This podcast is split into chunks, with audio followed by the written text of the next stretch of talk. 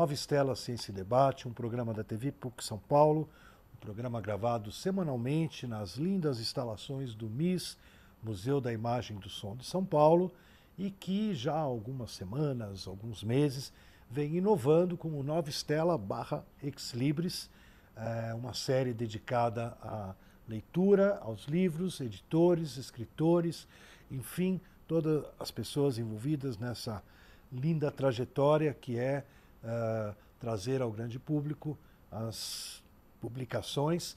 E nós estamos destacando hoje, né, aqui no Nova Estela, uma novidade da editora da PUC, feita em coedição com a FAPESP, Fundação do, de Amparo à Pesquisa do Estado de São Paulo, grande parceira da, da ciência, da literatura, da cultura no nosso estado, né?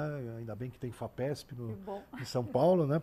E a gente tem aqui então uma obra muito linda, uh, escrita pela Beatriz Badim de Campos, que eu vou dar aqui, deixa eu pegar minha colinha, dar a ficha dela.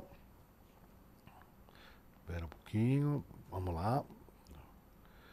Ela possui graduação em Letras, Português, Inglês Espanhol pela Católica de Santos, muito legal. Santos aqui sempre é bem-vindo.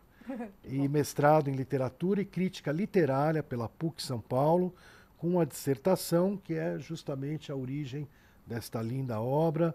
É, atualmente ela é professora de literatura e inglês, né, língua inglesa, e autora e participante de antologias poéticas. Beatriz, super bem-vinda ao Nova Estela e parabéns pela obra, né? Eu agora acumulo aqui várias funções, eu estou cuidando da editora, fiquei super feliz em estar tá tendo a, a, honra de estar tá dirigindo a editora no lançamento do seu livro. E eu gostaria que você contasse para nós uh, como é que você se encaminhou, né? Aqui o livro Caminhos Cruzados e Um Lugar ao Sol, são dois romances, né, que fazem parte isso. do título o projeto literário de Érico Veríssimo. Como é que você chegou no Veríssimo? Conta é uma longa, uma longa história que eu vou contar com o maior prazer, mas antes gostaria de agradecer o convite, professor José Luiz.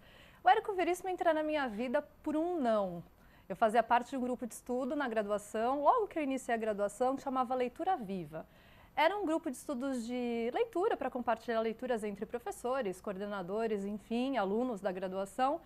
E os professores escolhendo um novo nome para uma outra edição do, do grupo, alguém falou Érico Veríssimo. E uma outra pessoa falou, não, Érico Veríssimo é muito datado, é muito regionalista, vamos escolher um outro autor que dê para todos compreender.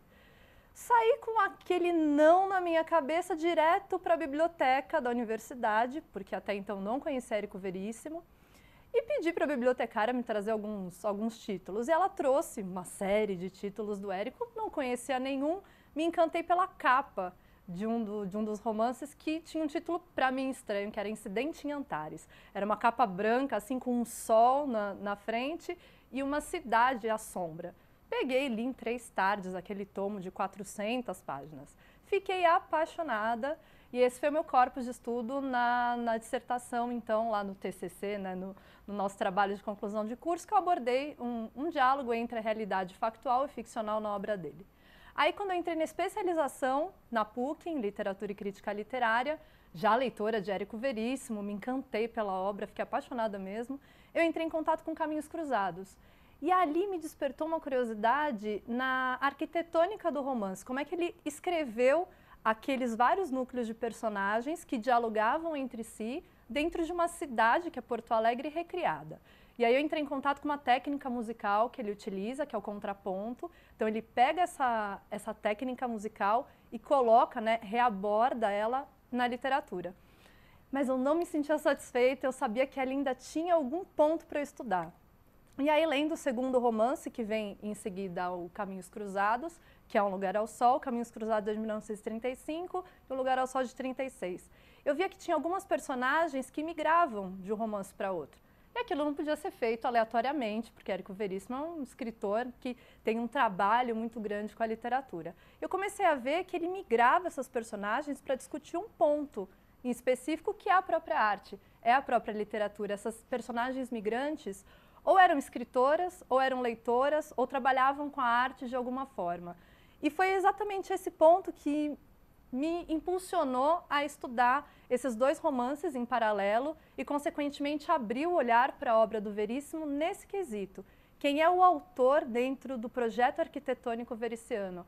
Porque ele cria personagens que são escritoras. Isso é muito bonito. E a gente vê o desenvolver das obras desses escritores dentro dos romances dele. Então, assim, é uma narrativa de encaixe que, se a gente não lê de uma forma aprofundada e transversal, como ele falava, a gente não consegue entender essas sutilezas. Então, isso me despertou uma curiosidade assim incrível sobre a obra dele. Eu fui lendo todos os outros romances e fui pesquisando. E isso foi me motivando a conhecer mais e mais a obra do Veríssimo. E daí você chegou no mestrado e falou: agora eu vou. Não, agora eu vou, eu vou decifrar. E foi realmente um trabalho de detetive, de decifrar a obra desse escritor que muitas das vezes foi deixado de lado pela crítica né, brasileira. Tá, isso era uma coisa que eu ia te perguntar, sim, até eu vi aqui na introdução, que é muito bem feita pela tua orientadora. Isso, a Maria Rosa Duarte. Maria Rosa Duarte de Oliveira. Isso, exatamente. É da PUC, São Paulo. Exatamente. E até até bonito aqui a apresentação, no princípio era a saga. A saga. Né? Tudo tem um princípio. Tudo. E, e, a saga também aparece na obra dele não como somente a construção de núcleos familiares e que ele conta uma história. Isso acontece um tempo e o vento, né? É um exemplo muito claro dessa saga, mas a conclusão que eu chego nesse estudo de investigação do mestrado é que, mais do que isso, ele constitui sagas de narrativas, por meio dessas personagens que vão se desdobrando. Então, a gente tem personagens que aparecem no primeiro romance dele, que é Clarissa, e a Clarissa aparece em outros romances, ou então a ideologia de Clarissa vai aparecer lá no último romance. Então, assim, é um tecido narrativo muito bem constituído por meio dessa saga narrativa, dessa saga literária. Tem um monte de coisa para te perguntar. Claro. Vamos, vamos organizar aqui, peraí. Vamos. Primeiro eu queria que você posicionasse a tua análise crítica uhum. em relação à crítica tradicional, a crítica mais é, consolidada, porque quando você quis ler o Veríssimo, como você contou para nós agora há uhum. pouquinho, né? Você recebeu um grande não, é. que foi um não extremamente produtivo, né? como, como, nós estamos vendo claro. até hoje.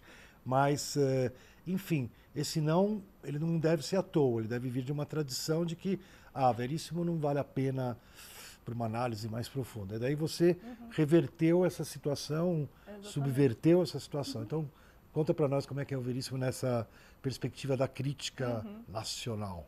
É, sem dúvida, a crítica teve um papel assim fundamental na abordagem da obra literária de Érico Veríssimo aqui no Brasil e fora do Brasil também. Então, nos anos 30, quando Érico Veríssimo começa sua carreira como escritor, ele começa no final de 1920, mas em 30 ele já inicia com mais, com mais vigor. É, havia uma crítica que era uma crítica muito elitista na época. A Maria da Glória Bordini, uma das grandes estudiosas da obra do Veríssimo, diz isso, né? que era crítica boca-ouvido. O que um crítico falava, o outro reproduzia e assim ia. Então criou-se uma crítica muito estigmatizada. No Facebook antes do Facebook. Exatamente. Não havia internet ainda, mas havia os críticos que se reuniam e tinham aí uma, uma certa restrição com alguns autores.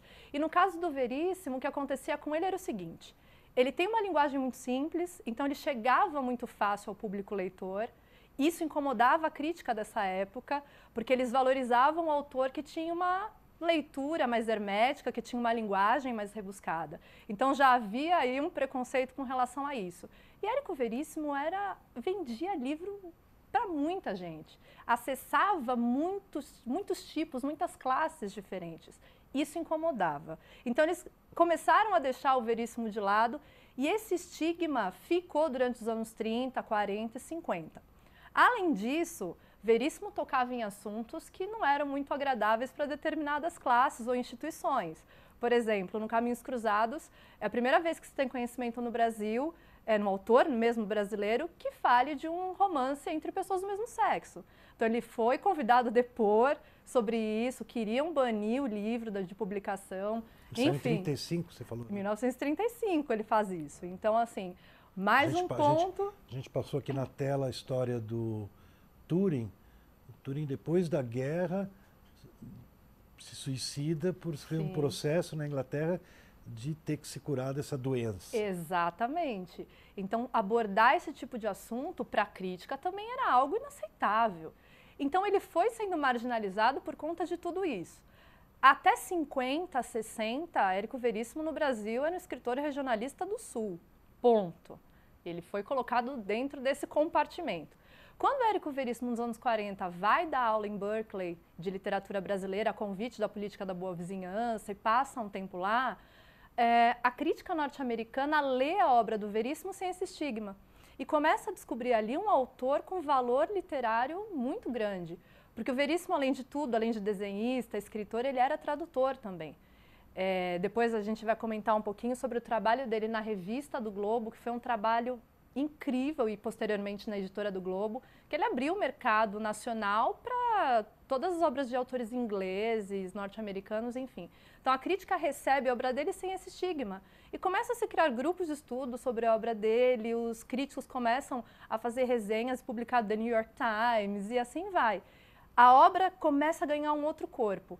E aí, de lá para cá, o que, que acontece? A crítica do Brasil começa a ler a crítica norte-americana. E nos anos 70, aqui no Brasil, a gente tem a publicação de um livro, que é o Contador de Histórias, que é uma grande comemoração dos amigos escritores do Érico Veríssimo e uma contemplação da obra dele, de artigos que são escritos por Flávio Loureiro Chaves, Alígia Fagundes Telles, assim por diante, que vão abordar pontos da obra do Veríssimo até então esquecidos, mas que a crítica norte-americana aborda de uma forma muito bonita. Então, há essa, esse intercâmbio ao contrário né, da obra dele. Isso acontece só nos anos 70 aqui no Brasil. E o Érico Veríssimo está no final da sua, da sua vida literária. Então, ele passou 40 anos com esse estigma. E até hoje a gente sente a reverberação disso, como o próprio Érico falava, esse ranço.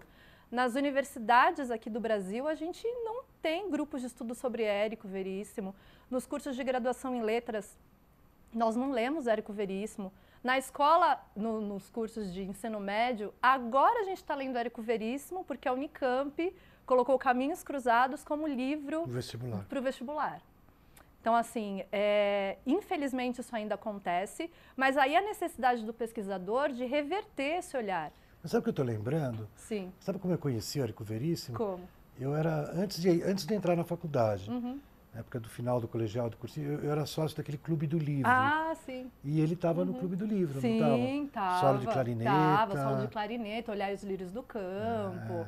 Todos esses livros mais famosos dele. Nossa, o Clube, o Clube do Exatamente. Livro é uma coisa assim que para mim na vida assim foi muito porque eu sou um leitor tardio né? sim né? eu virei livreiro eh, professor da universidade tudo mas eu até os 17 18 uhum. assim final da adolescência eu era da rua entendi como meus pais liam muito então para uhum.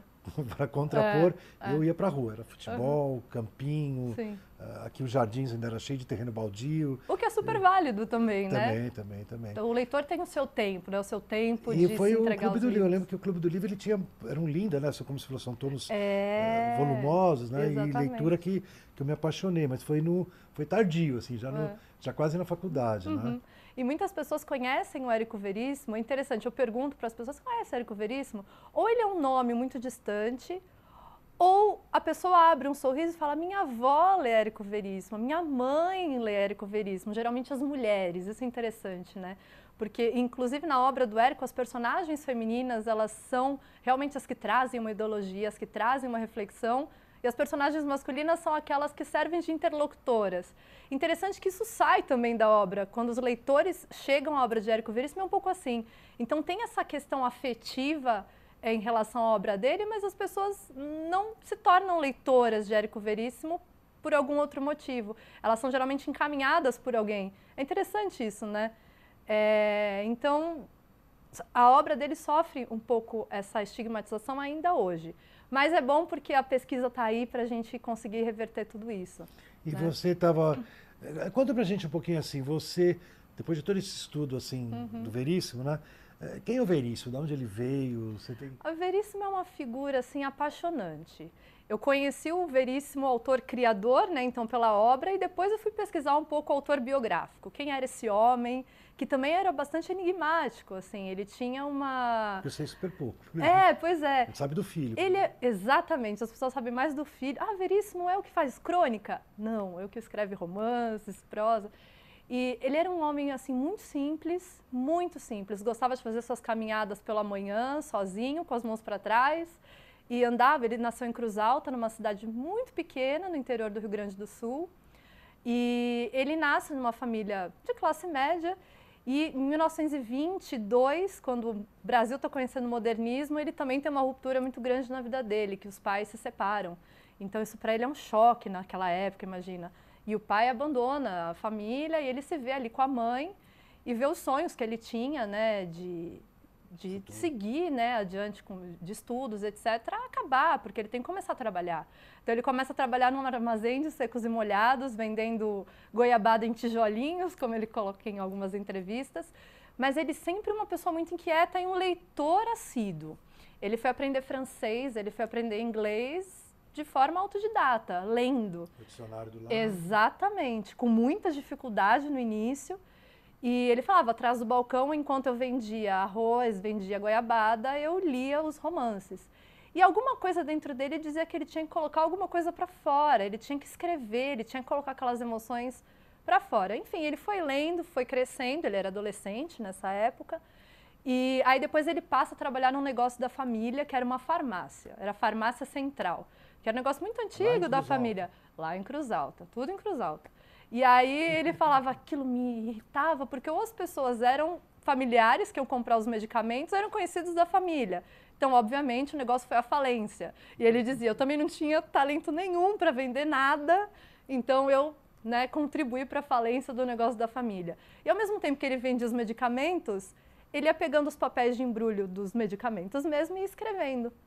E aguardando, engavetando aquilo.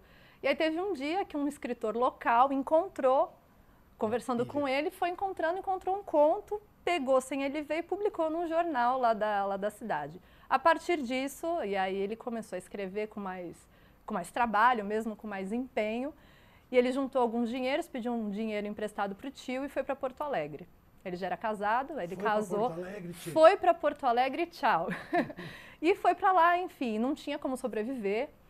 E ele passando em frente à livraria do Globo, o Mansueto, o Mansueto Bernardi, que tá, foi a convite do Getúlio Vargas, ia trabalhar na Casa da Moeda, ele fazia parte da organização da revista, estava tentando encontrar alguém para substituí-lo, para trabalhar lá na revista, ele falou, nossa, você escreve, você desenha, enfim, você tem tantos talentos artísticos, você no futuro poderia assumir né, aqui a, a responsabilidade da revista. Ele falou, mas por que no futuro? Posso fazer isso agora, eu não tenho trabalho. Me contrata. Assim que ele conseguiu o primeiro emprego em Porto Alegre. E o Mansueto Bernardi, ele passou a ser, é, ele passou a fazer pequenos trabalhos na revista do Globo. Depois conhecendo então o Henrique Bertasso, que era filho do José Bertasso, que foi um dos sócios fundadores da editora do Globo, eles ficaram muito amigos e ele começou até então uma entrada maior dentro da editora e da revista. Ele passou a fazer parte da direção da revista, ele desenhava as capas da, da revista do Globo, desenhou durante a década de 30 toda e começou a dar alguns palpites na editora. Então, eles tinham várias coleções, uma delas que era para época inovadora, e a gente está falando da década de 30, era a Nanquinote, que era de publicação de, de escritos infantos juvenis, que o Brasil até então não tinha o um mercado para isso. Então, se você pegar os primeiros escritos do Monteiro Lobato para crianças, foram publicados pela editora do Globo. E quem estava à frente disso era o Henrique Bertassi e o Érico Veríssimo. É, outra coisa que eles inseriram, que era totalmente inovadora no Brasil, era abrir o mercado nacional para as traduções. Num, Balzac. Balzac, Ibsen. Eu comprei num sebo a obra inteira. Exatamente. De primeira edição. Pois é. Capa toda trabalhada. Toda trabalhada. Eles tinham cuidado com a capa, com os tomos, enfim, é, era um cuidado quase artístico mesmo, artesanal. Tra tradução do Paulo Ronai. Exatamente. E aí eles tiveram que pensar justamente nisso. Quem seriam os tradutores para receber esses textos e traduzir para o português e fazer uma boa tradução? E aí nós tínhamos nomes, assim, simplesmente como Mário Quintana, Cecília Meirelles fazendo traduções. E o próprio Érico Veríssimo. E o Érico Veríssimo fazia traduções avulsas e propunha para o Henrique Bertasso, que geralmente comprava as ideias dele e acabava Nossa. publicando. É, ele traduziu em 33 o contraponto, Point Counterpoint, do Aldous Huxley.